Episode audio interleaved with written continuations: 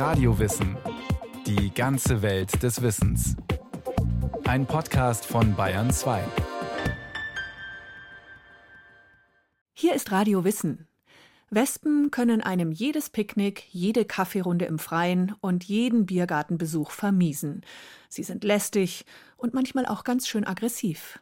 Aber auch Wespen gehören zum Ökosystem und sogar sie haben durchaus ihre positiven Seiten. Johannes Rostäuscher erzählt. Sehen Sie da oben das kleine Nestle? Das ist jetzt quasi ein Anfang. Da sitzen eigentlich zwei. Man sieht es, da hinten sitzt nochmal eine. Das ist jetzt der Beginn von zwei jungen Königinnen, die sich halt zusammengeschlossen haben und unter, unter Streit geregelt haben, wer jetzt regiert. Jan-Erik Ahlborn, Wespenberater in Mindelheim. Aus dem Fachbedarf für Imkerei ziehe ich jetzt einen Imkerschutzanzug an. In dem Fall ist es halt eine Wespe, die man wie eine Jacke anziehen kann. Mit Reißverschluss vorne zum Verschließen. Das ist ja auch nur, sage ich jetzt mal, dass man halt den Kopfschutz an Oberteil integriert hat. Es gibt ja auch Imker, die machen nur einen Helm auf. Aber man hat es ganz sicher bei Wespen. Alborns freundliches, braungebranntes Gesicht steckt jetzt hinter einem feinmaschigen Gitter. Alborn berät Menschen, die Wespennester im Garten, auf dem Dachboden oder im Rollladenkasten finden. Es gibt gute Berater, es gibt schlechte Berater. Ich bin so ein mittelmäßiger Berater. Ich habe eine Erfolgsquote von 80, 85 Prozent. Muss ich nicht umsiedeln. Ich fahre auch vor Ort, ich zeige es denen ja auch. Ich stelle mich unter so eine Feldwespe rein und sage, schauen Sie her, was passiert. Nichts passiert.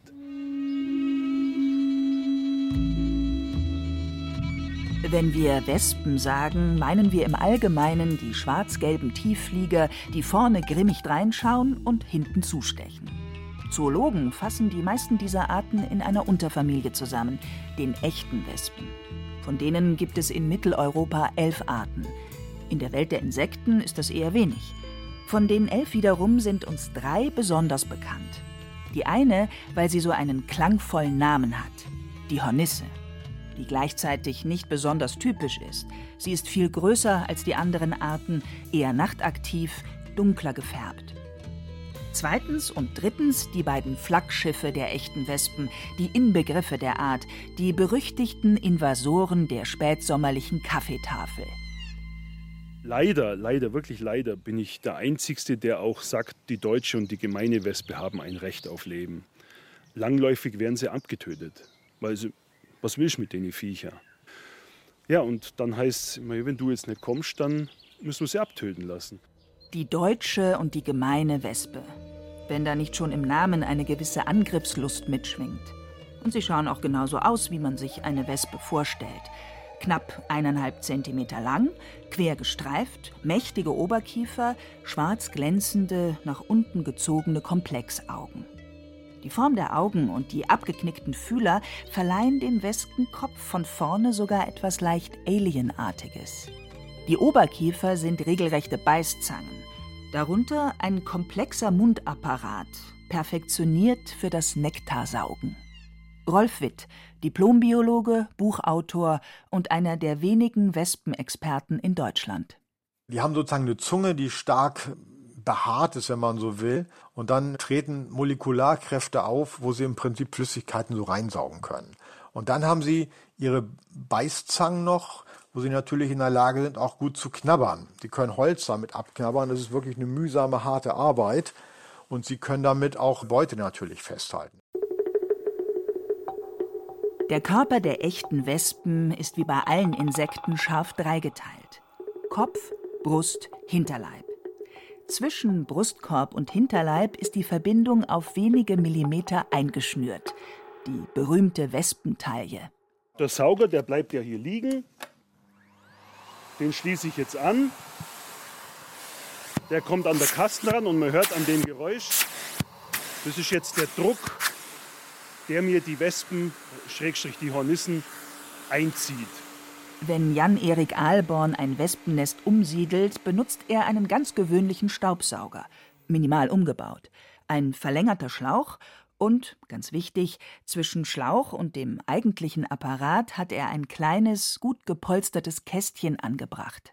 Die Wespen werden durch den Unterdruck hier eingesaugt und im Inneren befindet sich dann der Prallschutz. Sprich, die Wespen werden nicht verletzt, wenn die jetzt durch den Unterdruck schnell durch ihren Saugschlauch gegen die Wand geschmissen werden. Das ist ein gewisser Prallschutz, der auf Flügel, Beine und sowas jetzt nicht gleich brechen lässt. Und somit verletzen die Tiere sich nicht. Das Ende des Schlauchs hält Jan-Erik Ahlborn ganz einfach dahin, wo die Wespen ein- und ausfliegen. Das kann sehr kommod vonstatten gehen, am Rollladenkasten im Erdgeschoss, aber auch mal in einem verwinkelten Dachboden oder mit Leiter und wackeligen Knien in vier Metern Höhe. Normalerweise brüten deutsche und gemeine Wespe im Boden, zum Beispiel in ausgebauten Mäusenestern. Erdwespen nennen sie dann manche Menschen. Doch diese sogenannten Erdwespen haben sich an uns angepasst und nehmen mittlerweile auch gerne einen dunklen Dachboden oder einen Rollladenkasten als Nisthöhle. Dort gründet dann die Königin, die als einzige überwintert hat, im Frühling ihr Volk. Vorher sieht man sie an verwittertem Holz oder Schilfmatten sitzen und geduldig Fasern abschaben. Mit Hilfe ihres Speichels stellt sie daraus eine Art Pappmaché her, das Nestmaterial. Das frische Nest ist erstmal winzig. Eine Wabenschicht mit ein paar kleinen grauen Zellen, in die die Königin schnell die ersten Eier legt.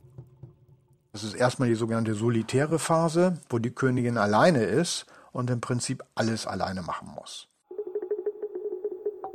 Diese Phase dauert, je nach Witterung, 30 bis 50 Tage.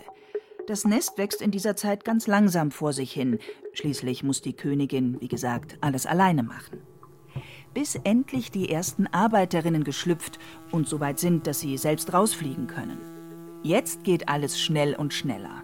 Die jungen Arbeiterinnen holen Baumaterial und Futter für die Larven, kümmern sich um ihre Geschwister und bauen am Nest. Die Königin legt jetzt nur noch Eier. Je länger ein Wespenvolk lebt, desto größer wird es am Ende.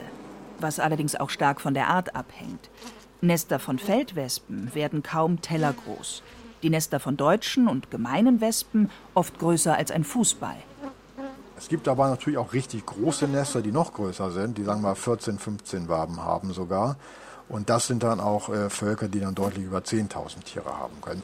Also das kann auch mal eine Höhe von einem Meter haben. Das ist aber schon extrem groß. Ne?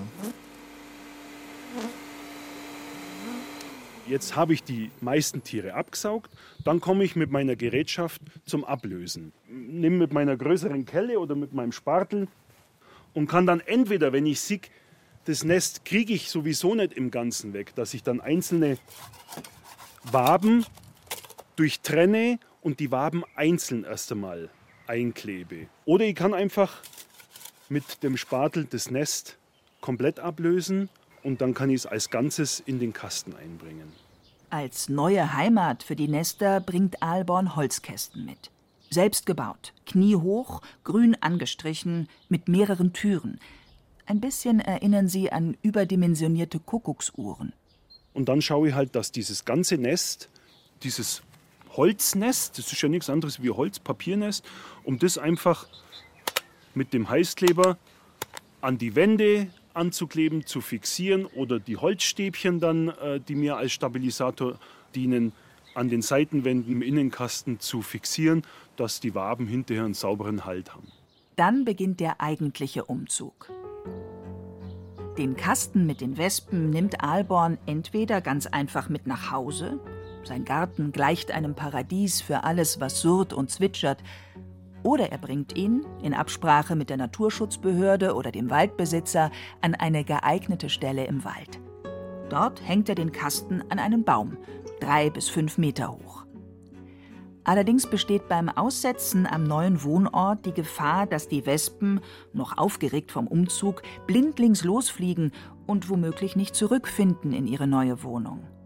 Deshalb verklebt Aalborn das Ausflugsloch gerne mit Papier, auf das die Tiere nicht so schnell rauskommen. Und sobald ich das Flugloch freigebe, punktiere ich das mit einem Nagel oder mit einer Schraube. Ich perforiere das also mit kleinsten Löchern Und die Wespen müssen sich dann durch diese Löcher, die haben ja richtig tolle Kieferzangen, und müssen dann das Papier zerlegen, um nach draußen zu kommen. Das hat auch den Vorteil, dass dieses Nagen an diesem Papier ein bisschen Stress abbaut. Und dann gehen die dann etwas ruhiger die Sache an nach draußen und orientieren sich dann im gewohnten Schema wieder an diesem Kasten, an diesem Standort. Vor allem für Hornissen, aber auch mal für deutsche oder gemeine Wespen finden sich auch Privatabnehmer, die sich den grünen Kasten mit dem stets surrenden Ausflugsloch im Garten an einen Baum hängen lassen. Weil sie die Tiere als Teil des Ökosystems verstehen und weil Wespen viele, viele andere Insekten jagen.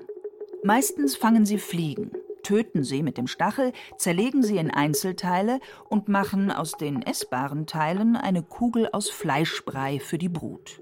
Den Hamburger, wie ihn Rolf Witt nennt, der allerdings auch mal ein Bienenburger sein kann. Also wenn Sie jetzt irgendwo, sagen wir mal, eine Honigbiene erbeutet haben, dann setzen Sie sich eigentlich zwei, drei Meter weiter in irgendeinen Busch oder hängen sich mit ihrem Bein kopfüber daran und zerlegen die Beute vor Ort in die Bestandteile, die sie nicht so wollen, sprich Flügel, Beine, Kopf fällt einfach runter und sie arbeiten sich die schöne Flugmuskulatur und vielleicht noch Teile vom Hinterleib heraus und daraus machen sie so ein Fleischbällchen. Und dann fliegen sie diesen Hamburger im Prinzip zum Nest hin und der Rest bleibt an Ort und Stelle. Wespenarbeiterinnen leben normalerweise von Nektar, ähnlich wie Bienen. Nur die deutsche und die gemeine Wespe interessieren sich auch für süße Getränke und Kuchen. Ihre Brut füttern die sozialen Wespen ausschließlich mit Fleisch.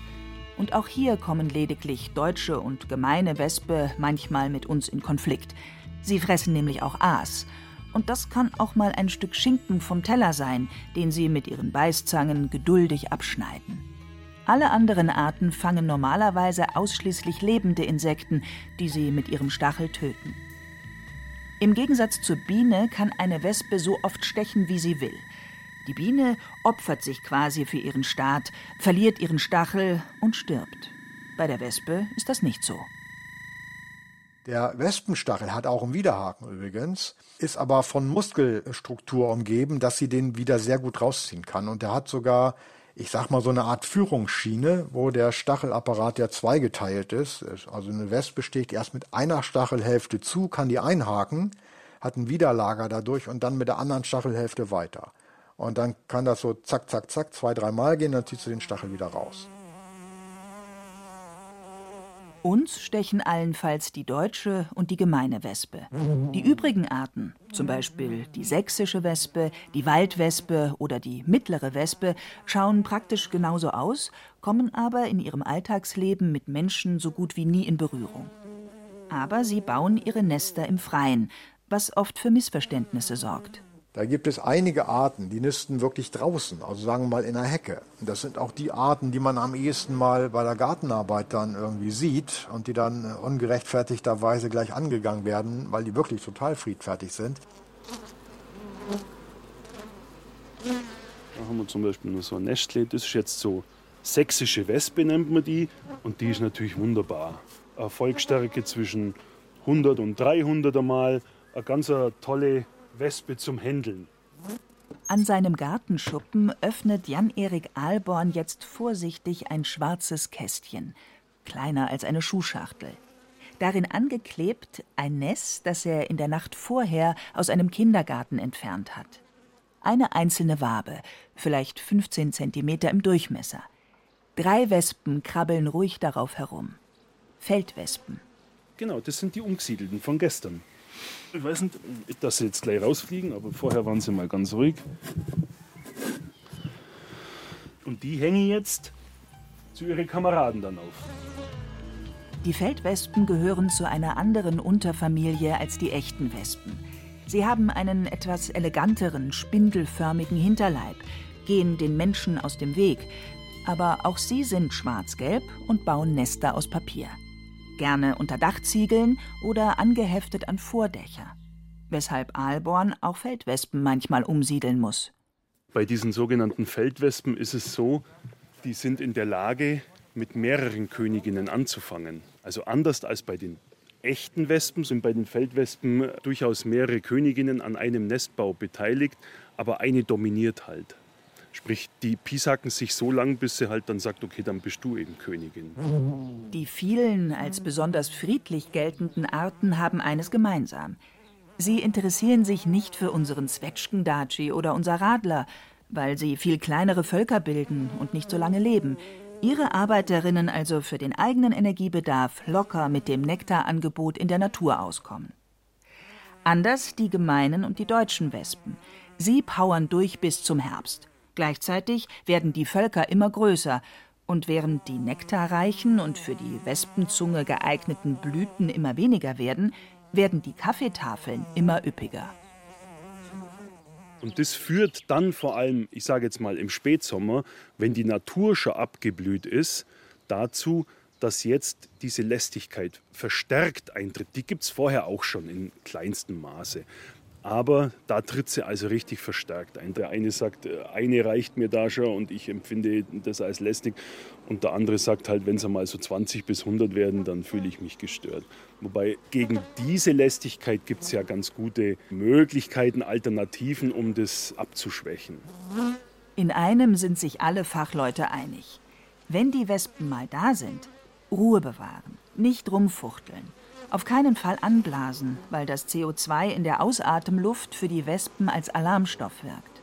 Ansonsten süße Getränke abdecken, Kindern nach dem Essen die Mundwinkel abwischen. Davon abgesehen ist es natürlich sehr subjektiv, wie sehr man sich fürchtet oder auch nur gestört fühlt. Jan-Erik Ahlborn mag Wespen, das spürt man regelrecht. Trotzdem schwört er auf Ablenkungsfütterung, allerdings rechtzeitig wenn ich eine Kaffeeparty irgendwo plane, dass ich sage, wenigstens zwei Wochen vor dieser Party stelle ich ein Gefäß auf, geschützt unter Dach, beispielsweise in einem alten Vogelhaus. Und da gebe ich einfach Obst rein. Bewährt haben sich Trauben. Also überreifes Obst ist allgemein ganz beliebt. So, und das stelle ich jetzt zwei Wochen, bevor ich meine Party habe, auf oder halt eben dauerhaft. Wenn ich weiß, ich habe den ganzen Sommer meine Gäste da, dann gewöhnen die sich daran. Bei aller Liebe stellt niemand in Abrede, dass deutsche und gemeine Wespen eine gewisse Gefahr darstellen können, genauso wie Bienen. Für Allergiker oder wenn man sie mittrinkt und in den Rachen gestochen wird. Davon abgesehen stechen auch die gefürchteten Wespen nicht bereitwilliger zu als Bienen, möglicherweise sogar seltener, und sie haben weniger Gift. Das Honigbienengift ist in Tierversuchen um den Faktor 10 stärker und es gibt sicherlich mehr Tote durch Honigbienen als durch Wespen. Aber Honigbienen sind Nutztiere und niemand würde sagen, deswegen müssen Honigbienen weg. Und das ist einfach wichtig, das zu relativieren. Trotzdem, das Wort aggressiv fällt bei Bienen selten, bei Wespen praktisch immer. Das liegt auch nahe. Sie schauen gefährlicher aus und gerne fliegen sie hektisch und vermeintlich angriffslustig direkt vor uns auf und ab. Was übrigens damit zusammenhängt, dass sie uns so mit ihren Komplexaugen besser sehen können. Auch Alborn und Witt kommt das Wort aggressiv schon mal über die Lippen. Aber eigentlich lehnen es beide ab. Wissen Sie, wenn mir heute eine Wespe entgegenfliegt, dann sage ich, hey, Gegenverkehr und so ist ja alles bestens. Und ein anderer sieht es aber als direkten Angriff. Und das ist halt wirklich von jedem Interpretationssachen. Der eine sagt, das ist ein aggressives Verhalten, der andere sagt, das ist ein ganz natürliches Verhalten, was die da eben an Tag legt. Aber eine, also ich sage, eine pauschale Aggressivität dieser Wespen gibt es nicht. Nicht mal in Nestnähe, wenn ich mich richtig verhalte. Besonders geschützt sind von den echten Wespen nur die Hornissen. Für alle anderen gilt der allgemeine Schutz nach dem Naturschutzgesetz. Sie dürfen nicht mutwillig beunruhigt oder ohne vernünftigen Grund getötet werden. Aber was ist ein vernünftiger Grund? Wespen, die Kinder gefährden oder einen Biergarten unbenutzbar machen, dürfen nach allgemeinem Verständnis durchaus entfernt werden. Im Idealfall natürlich vom Umsiedler.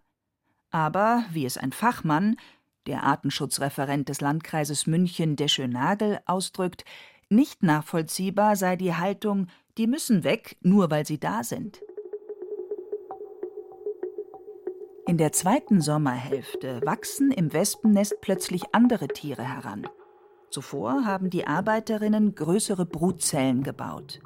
Darin entwickeln sich nun keine Arbeiterinnen mehr, sondern Geschlechtstiere. junge Königinnen und männliche Drohnen. Ob es über die größere Kinderstube hinaus einen zusätzlichen Reiz für die Larven gibt, sich so zu entwickeln, ist nicht bekannt.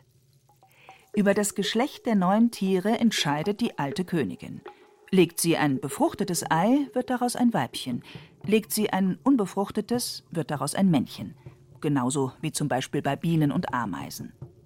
Befruchtet werden die Eier aus der Samentasche, die die Königin bei der Hochzeit im vorigen Herbst gut gefüllt hat. Sind die Geschlechtstiere ausgewachsen, steht die Paarung an. Auffällige Hochzeitsflüge wie bei den Bienen werden dabei allerdings nicht beobachtet. So gesehen treffen die sich irgendwie draußen. Die Männchen können auch mehrmals begatten. Im Unterschied zur Honigbiene sterben die auch nicht dabei. Wobei die Königin sich meistens nur ein-, zweimal begatten lassen. Vielleicht maximal dreimal. Die Lebenszeit des Wespenvolks läuft jetzt langsam ab. Die Arbeiterinnen versuchen noch etwas spätes Obst oder Süßigkeiten abzukriegen.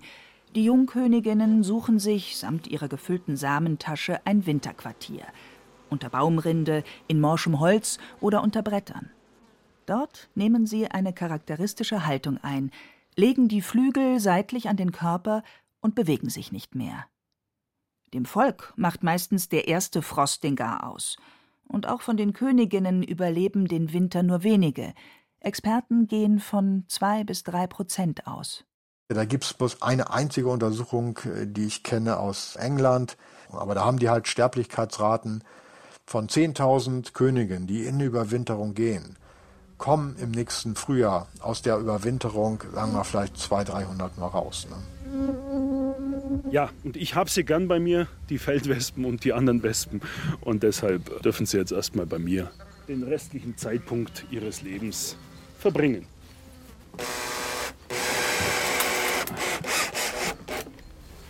So, und das reicht, wenn das später so offen steht.